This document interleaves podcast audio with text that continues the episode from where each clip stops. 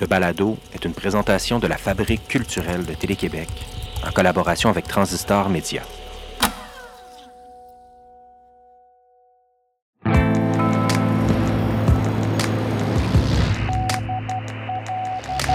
Dans son roman Les Falaises, Virginie de Champlain écrit Les sorcières, les fées, dans la nuit agitée, les cavernes sombres où les peuples cachés m'attendent. Vous écoutez Signal Nocturne.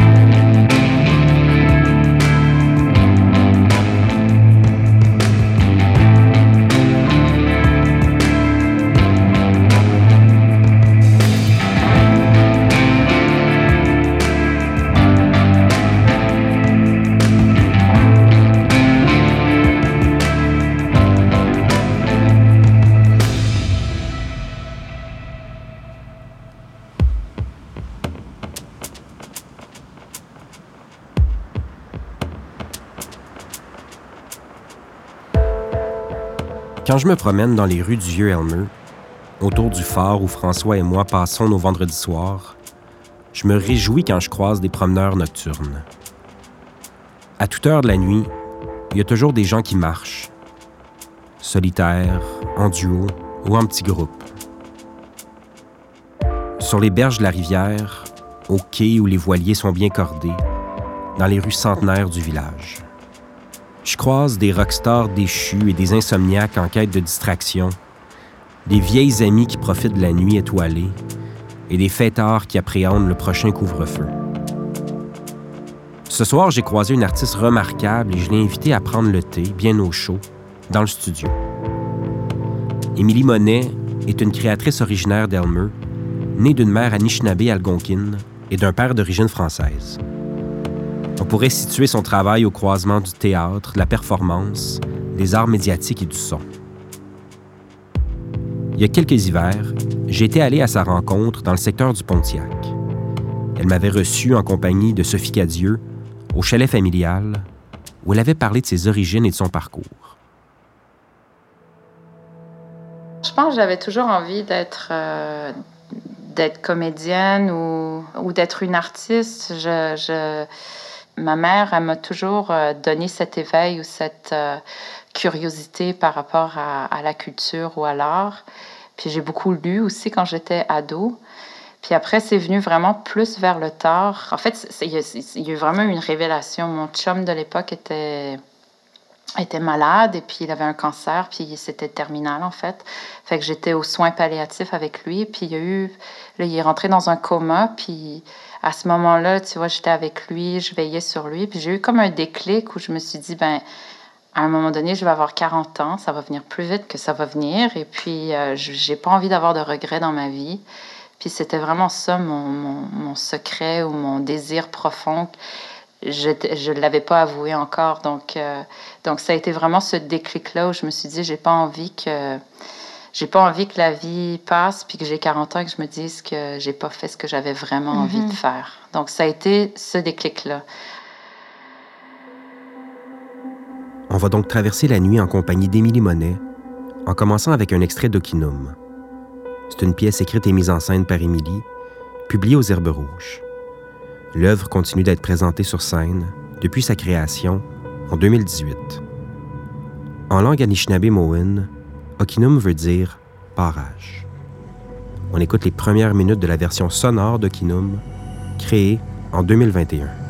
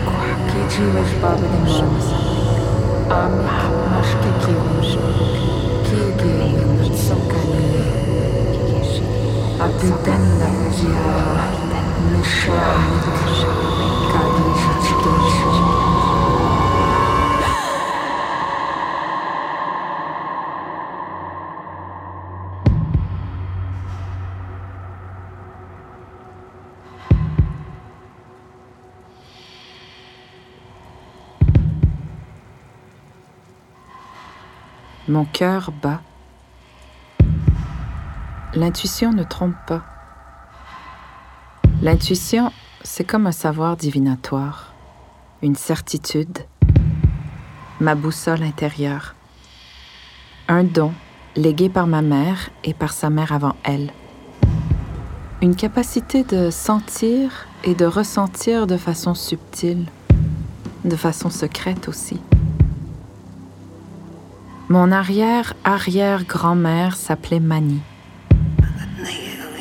Elle était connectée au monde de l'invisible. C'est d'elle que vient le don. C'est d'elle que vient cette faculté d'entendre des voix. Des voix qui bourdonnent dans mes oreilles. Des voix qui chuchotent les clés manquantes pour comprendre. Des voix qui révèlent surtout lorsqu'on dort, surtout dans mes rêves. Des rêves prémonitoires, des vérités, souvent des visions. Des rêves qui aident à dissiper le brouillard à l'intérieur. Des mots soufflés dans mon oreille pour déchiffrer mes rêves. Des rêves qui peuvent aussi, parfois, annoncer la mort.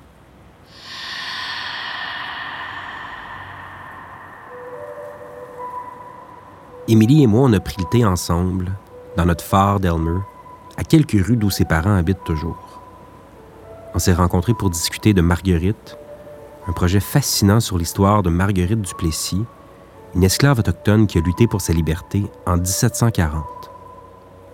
L'œuvre d'Émilie se décline en trois formes une pièce de théâtre, un parcours sonore et une série balado sur laquelle j'ai eu la chance de travailler avec elle.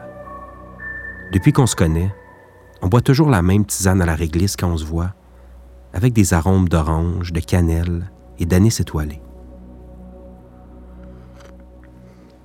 Est-ce que ton thé est bon? Mon thé est bon. mais en fait, moi, c'est une des choses que j'aime beaucoup dans, quand je fais des enregistrements sonores. J'aime ça entendre euh, euh, ben, souvent, on boit du thé aussi, là, surtout en milieu autochtone. Donc, tu sais, d'entendre les bruits des gens qui, qui sirotent le thé, puis tu as l'impression de sentir un peu la, même la chaleur du thé ou le réconfort que ça procure à la personne qui parle. J'aime vraiment ça. Tellement. Puis tu as fait beaucoup d'entrevues quand même dans les, dans les derniers mois, que ce soit pour Okinum, pour Marguerite. Ouais. Est-ce que c'est quelque chose que tu as découvert? As-tu toujours aimé ça, faire des entretiens et enregistrer ça? Ça fait quand même un petit moment que, que je fais ça pour mon plaisir aussi, pour euh, archiver, documenter aussi euh, la parole des, mais surtout des aînés ou des gens qui ont, qui ont des savoirs euh, à transmettre ou avec ma prof en Anishinaabe aussi. Donc, ouais, j'aime ça documenter, j'aime ça.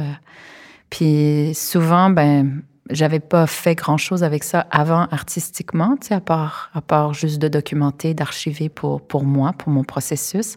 Mais, euh, mais j'aime vraiment ça, j'aime vraiment ça, inclure la parole euh, documentaire, en fait, euh, dans mon travail. Qu'est-ce que tu retrouves là-dedans que tu n'as pas dans une écriture qui est plus soit théâtrale ou littéraire? une relation, je dirais. Je pense que c'est ça qui m'intéresse aussi beaucoup, c'est de sentir la la réciprocité de l'échange, parce que souvent on va aller, euh, on va aller faire des recherches et tout ça, mais et on se laisse inspirer, euh, imprégner par ce qu'on ce qu'on ce qu'on découvre. Mais euh, je trouve que dans l'entretien, dans l'oralité, on sent cette cette proximité, cette ben, cette réciprocité aussi, mm-hmm. parce que la personne va s'ouvrir ou va, va, va, se confier selon la relation qu'elle a aussi avec avec toi. Donc, euh, ça, je trouve que c'est vraiment précieux. Puis je trouve que l'oralité permet d'avoir accès à ça, à la, la relation qui est tissée entre, entre la personne qui interviewe et la personne qui, qui, qui donne des informations. Mais en fait, finalement, quand moi, je, je fais des entrevues, je remarque que plus je partage un peu de qui je suis ou de mes réflexions, plus la personne va aussi euh, s'ouvrir davantage. Je me souviens, Émilie, euh, je pense que ça va faire deux ans. Tu es venue à Transistor et cette fois-là, je ne sais pas si on avait bu du thé, peut-être plus un gin. et tu m'avais parlé de ce projet-là euh, sur Marguerite Duplessis. Je connaissais pas le nom. Mm-hmm. tu m'as fait découvrir cette femme, ce personnage historique, en me disant que tu voulais travailler sur cette figure-là, que c'était un, sujet qui te trottait en tête depuis de nombreuses années. Comment tu as découvert Marguerite Duplessis? Comment elle est entrée dans ta vie? Ben, ça fait un moment déjà, mais c'est une histoire qui, qui m'habite quand même depuis, euh, depuis ma rencontre avec son histoire. C'était euh, il y a peut-être 12-13 ans quand j'ai déménagé à Montréal. Puis j'avais une amie qui faisait euh, des études aussi. Elle faisait beaucoup des marches sonores, puis elle, elle préparait son doctorat là-dessus. Donc des fois, je l'accompagnais. Puis euh, il y avait un, tour avec l'autre Montréal sur euh, le Montréal autochtone. Donc je suis allée par curiosité. Puis on était dans un autobus, puis on se promenait un peu partout. Puis à un moment donné, on s'est arrêté sur la rue Saint-Paul. Puis euh, c'est ça, la guide a commencé à parler de Marguerite Duplessis. Moi, à l'époque, ce qui m'avait vraiment frappé, c'est que j'étais même pas au courant qu'il y avait eu une histoire de l'esclavage aussi importante au Québec, puis que la plupart des esclaves étaient autochtones. Ça, ça m'a, ça m'a un peu complètement Wow, c'est fou, je j'étais pas au courant de ça. Donc, c'est un peu parti de ça. Puis après, ben, j'ai, je me suis renseignée un peu. Il y, y a, des choses sur Internet quand même sur elle. Il y a mhm. des historiens qui se sont penchés sur son cas parce que elle a entamé en fait un, processus euh, qui avait jamais été entamé avant par une personne mise en esclavage. C'est-à-dire qu'elle a adressé le Conseil supérieur de la Nouvelle-France pour, euh, pour faire reconnaître sa liberté, en fait, qu'elle était née une femme libre. Et c'était la première fois dans l'histoire qu'une personne mise en esclavage, euh, ben c'est ça, avait, avait un procès pour faire reconnaître sa liberté, mais aussi une personne autochtone. Donc c'est une, une pionnière, une mm précurseur. Elle n'a pas gagné. Évidemment, le système de justice à l'époque n'était pas euh, fait pour que des personnes mises en esclavage ou des autochtones ou même des femmes puissent euh, obtenir justice mais elle, elle, elle aurait pu créer un précédent.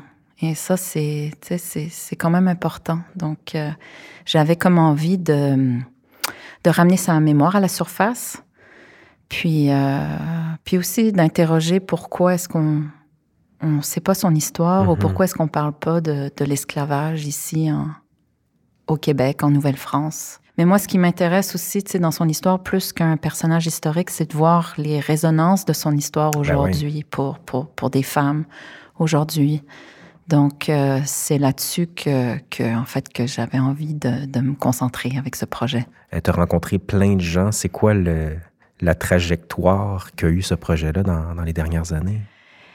Ben beaucoup de choses. Euh, il y a eu bon, il y a eu la pandémie en fait aussi. Au début, je devais même aller euh, au Nebraska puis au Missouri parce que ça ça aurait été de là qu'elle qu'elle mhm. qu'elle serait en fait. Euh, si elle n'avait pas dit la vérité dans son procès, parce qu'elle argumentait qu'elle était née de, de, de Monsieur Duplessis, en fait, c'était son père, et que sa mère, c'était une, une femme autochtone esclave. Euh, mais bon, après, il y a des historiens qui disent que c'est peu probable qu'en fait, elle essaie de trouver une tactique pour se sortir de sa situation. Parce qu'en fait, euh, au moment où elle a entamé ses démarches pour, euh, ben, pour faire reconnaître sa liberté, elle était emprisonnée pour être déportée en Martinique, où elle allait, où elle allait être revendue. Donc, j'avais envie de voir ben, d'où elle venait, les Pawnees, c'était probablement de là qu'elle était euh, issue. Mhm. La plupart des esclaves autochtones étaient de cette nation-là et des renards aussi. Et euh, donc voilà, mais ça, ça s'est pas fait. Mais je suis allée en Martinique quand même. Donc euh, je suis allée sur sa trace. je suis allée un mois en Martinique. Et j'ai pas trouvé de traces de Marguerite, mais, mais je me suis beaucoup imprégnée de, de l'île, de, l'histoire là-bas. J'ai fait des, rencontres aussi. Puis... Comment tu te sentais sur place en Martinique? Ben, en fait, ce qui m'a, ce qui m'a vraiment euh, interpellée, c'est euh, le volcan, en fait, euh, la montagne Pelée. en Martinique. Puis c'est là que j'ai commencé à faire des liens aussi au niveau euh, des volcans, parce que mhm. Montréal, euh, en Anishinaabe-Moin, ça veut on, on, appelle Montréal Mooniyang. Et Mooniyang voudrait dire euh, un endroit creux. Donc, sous, sous la montagne, le Mont-Royal, il y, a un, il y a du magma. C'est un, un, volcan qui a jamais été créé avec le temps, mais il y a, il y a de la pierre volcanique sous, sous le, sous le Mont-Royal. Donc, je trouvais ça intéressant aussi de, de, partir de ça comme une analogie aussi à, mmh. à des mémoires qui sont euh, enfouies ou endormies. Et puis, euh, l'appeler euh, en Martinique, quand il y a eu euh, l'éruption en 1902, ça a été une éruption vraiment euh, terrible, la plus grande éruption euh, même du 20e siècle. Donc, euh, Saint-Pierre, à l'époque, c'était une ville, il y avait le téléphone, c'était une ville très développée. donc, quand la Pélée a, ben, a, fait couler toute sa lave, ça, ça a anéanti des plantations de ben, des plantations de canne à sucre, des maîtres, des esclaves, tout le monde. Donc, sans, sans discrimination, elle a, elle a anéanti tout le monde.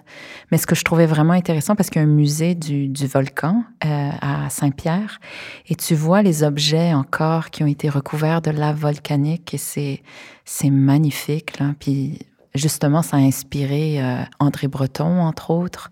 Même Picasso, il parle de ça dans le musée. Donc, euh, tu comprends, euh, ouais, tu comprends un peu comment ça a pu aussi inspirer un courant comme le surréalisme aussi. Écoutons un extrait du balado Marguerite la traversée, dans lequel on entend Aline Diaye, alias Webster, précédée d'Émilie Monet.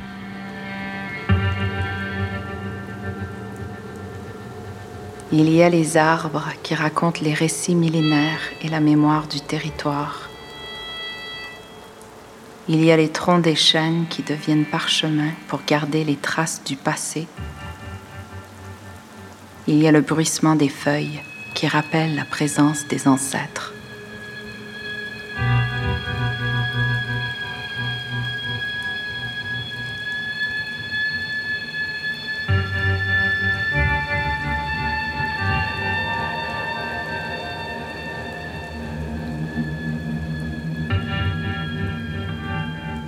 Cette forêt majestueuse, c'est sûrement ce que Marguerite a d'abord remarqué quand elle est arrivée ici.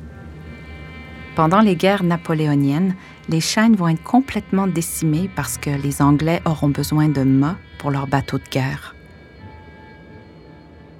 En 1960, la publication du livre L'esclavage au Canada français provoque un scandale dans le milieu universitaire et religieux. Plusieurs s'opposent à reconnaître la pratique de l'esclavage ici. L'auteur du livre, Marcel Trudel, est un précurseur qui permettra à ce pan de notre histoire de remonter à la surface. L'historien a aussi publié Dictionnaire des esclaves et de leurs propriétaires au Canada français. Ce livre montre à quel point nos ancêtres québécois ont été partie prenante de ce système. Marcel Trudel a répertorié 4185 euh, esclaves. Beaucoup d'historiens utilisent ce peu de nombre pour banaliser l'esclavage ici. Donc, euh, je veux dire, même des historiens euh, qui sont encore vivants aujourd'hui, qui nous disent Ah oui, non, mais c'était des membres de la famille. Ils se sont traités comme des membres de la famille. C'était comme une adoption, si on veut. c'est l'esclavage light. Mais la seule raison pour laquelle l'esclavage ici n'est pas un esclavage économique, c'est une question climatique. Il fait trop froid pour avoir des plantations de canne à sucre. Il fait trop froid pour avoir, pour avoir des rizières, pour faire pousser le riz. Il fait trop froid pour avoir des, des, des, plantations de, de, cacao, de café, de coton, d'indigo. C'est la seule raison. C'est pas parce que nos ancêtres étaient meilleurs. Mais je trouve que c'est une méconnaissance de, cette pratique qu'est l'esclavage. Et c'est une euh, banalisation dangereuse parce qu'on banalise tout le, côté euh, psychologique de l'esclavage. Dans les documents, on comprend que les sévices sexuels avaient la part belle euh, dans notre histoire. Et comme on dit toujours, il n'y a pas de consentement en esclavage cette domination, cette dynamique de pouvoir fait qu'il n'y a pas de consentement pour la femme, c'est-à-dire qu'elle a le choix, soit d'accepter ou d'être forcée.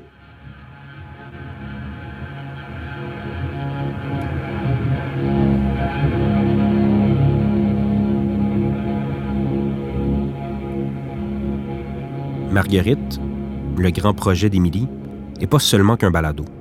C'est aussi un spectacle de théâtre et un parcours audio à faire dans le vieux Montréal, deux œuvres qui seront présentées en 2022. C'est un triptyque qui attire beaucoup d'attention. Ben, je vois un, un intérêt, en tout cas, pour mon projet. Je vois euh, des invitations, des portes qui s'ouvrent, euh, des médias qui sont intéressés à en parler. Donc, je me dis, Mhm. OK, ben, on est rendu là dans la conversation, puis c'est, c'est le fun. C'est le fun qu'il y ait, euh, y ait cet intérêt-là. Est-ce que ça aurait été comme ça il y a dix ans? Je ne sais pas. Mhm.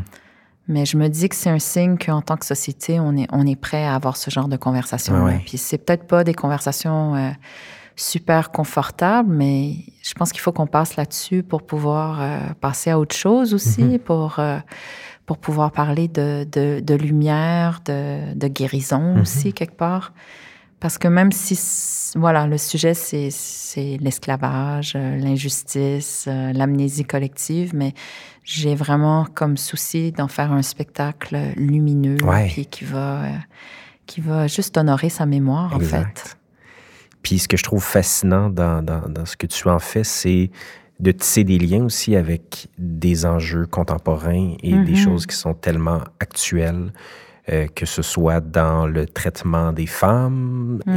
et les liens entre ce qui s'est passé en 1740 et ce qui se passe en 2021-22 sont assez fous. Ouais. Comment t'inscris ça dans, dans- dans le présent, ce, ce projet-là? Ben, je pense que c'est super important parce que si on, on veut parler d'aujourd'hui, il faut comprendre d'où ça vient. Puis euh, le trafic des femmes, ça remonte à la traite des fourrures au début de la colonisation. En fait, Tu sais, on peut avoir une image très euh, romantisée de, des coureurs des bois, mais euh, ça a été vraiment le, le début de, de la prostitution des femmes autochtones aussi.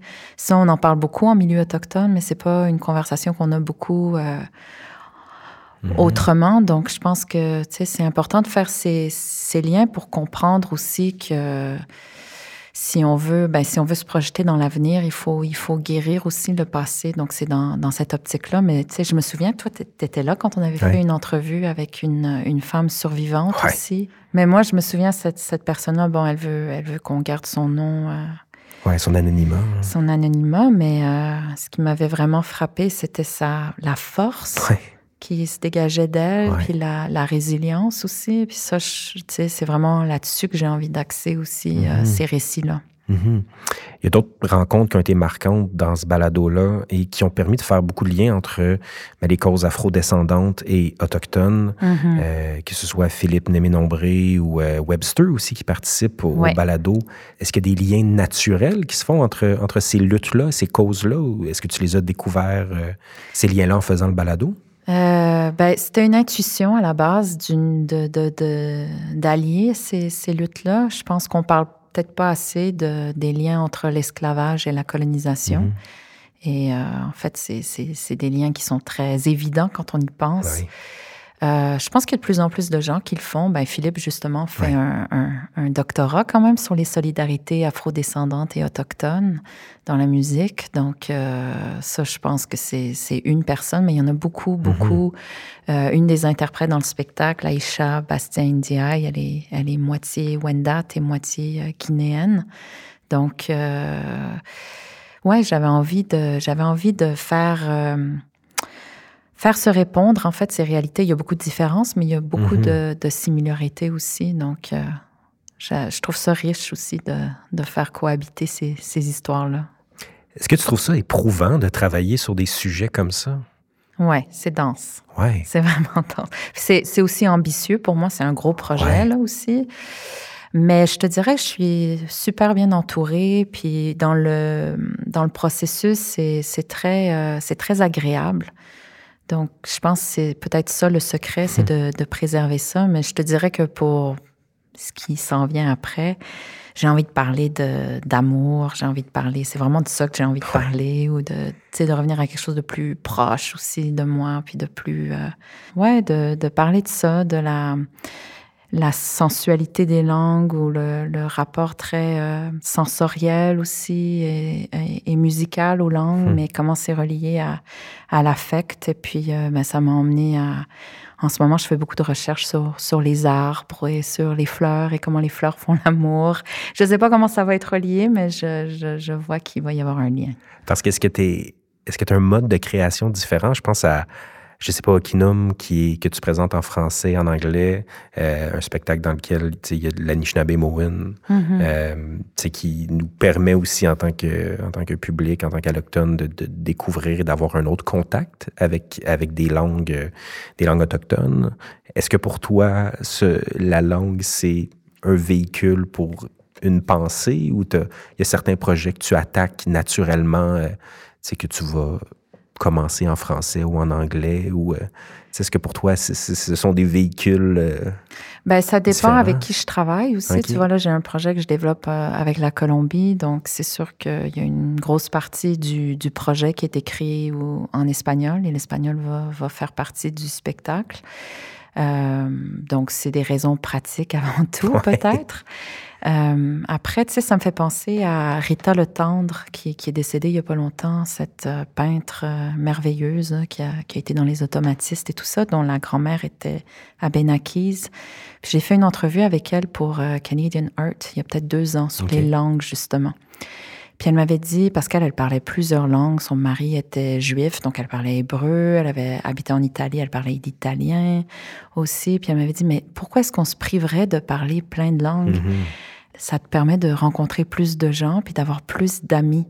Donc, euh, c'est un peu dans cette optique-là. Ouais. Moi, ça résonne beaucoup avec moi. C'est, c'est une façon de, de, de se lier davantage, euh, d'avoir euh, des racines qui vont s'étaler plus loin aussi. Euh, donc, euh, donc c'est ça, tu sais. Puis une face, pour moi, c'est une façon de nourrir toujours mon lien avec, euh, avec, tu sais, avec le Brésil Mhm. ou avec euh, l'Amérique du Sud où j'ai passé beaucoup, beaucoup de temps là, dans ma vie. Donc, c'est une façon de juste entretenir euh, ben, les liens, les relations que j'ai avec, euh, avec les gens là-bas.